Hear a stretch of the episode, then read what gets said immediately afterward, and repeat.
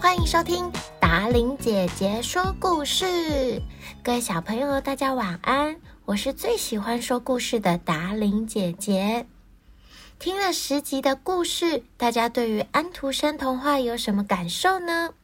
达令姐姐好喜欢说故事给大家听啊！因为说故事给大家听的时候，自己也多读了一个故事，而且小时候听的感觉跟长大以后再说故事给你们听的感觉。读后感真的差很多，很不一样。所以推荐小朋友，如果你很喜欢其中的哪一个故事，你都可以去翻翻这本书，叫做《安徒生童话一本通》，出版社是幼福文化事业股份有限公司。你都可以像达伶姐姐一样，当一个说书人，讲故事给你的同学或是你的弟弟妹妹听哦。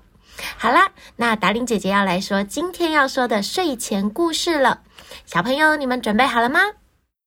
今天达令姐姐要说的故事叫做《赛跑者》。森林里正在评选速度最快的赛跑者。一节树桩是评审委员之一，他宣布：经过评审委员们的投票决定，野兔获得这次比赛的第一名。野兔说：“虽然我得了第一名，但是评审委员之中有人不主持公道，给他的亲戚瓜牛评了第二名。我绝不能接受这样的评选结果。”亲眼看过比赛的篱笆桩立刻表示反对。他说。赛跑不光是要看速度，也应该把比赛的热忱还有毅力考虑进去。瓜牛虽然跑得很慢，但他为了跑完全程，也很努力的不停下脚步，这精神是值得奖励的。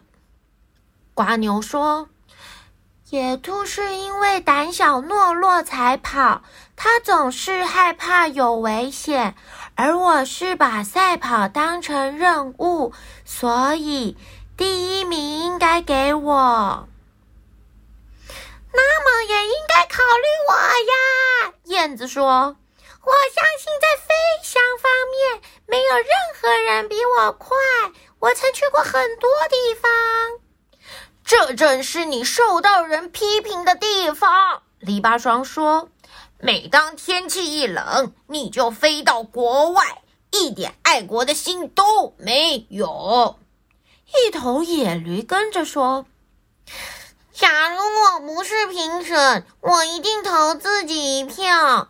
我认为赛跑不仅要看速度，也要考虑其他因素，比方说能背多重的东西。”另外就是美的标准，像野兔那对耳朵很美，就像我小时候一样，所以我投他一票。野玫瑰张开了笑脸说：“我觉得太阳光应该得到光荣奖很第二名。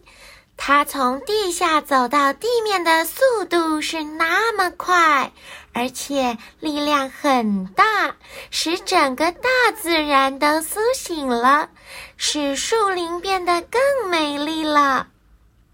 虽然这个问题讨论不出个结果，但至少大家都了解每个人的优点在哪儿了。今天的赛跑者故事说完了，小朋友有没有觉得这个故事很有趣啊？其实达令姐姐在讲这个故事的时候啊。我本来以为这是跟龟兔赛跑一样的故事，没想到这是在说明每个人、每只动物想法的故事。而且最难的地方就是讲这个故事了，因为这个故事有太多太多的角色，所以达令姐姐变了好多好多的声音，希望你可以感受到我的厉害。这个故事呢，达令姐姐推荐给小朋友，让你可以到学校呢跟同学们一起说这个故事。你们可以一个人扮演一个角色，相信一定非常好玩哦。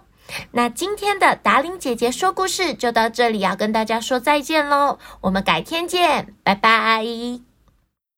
对了对了，提醒大家，记得要订阅达伶姐姐说故事的 Podcast，还要分享给你的好朋友哦。大家一起来听达伶姐姐说故事吧。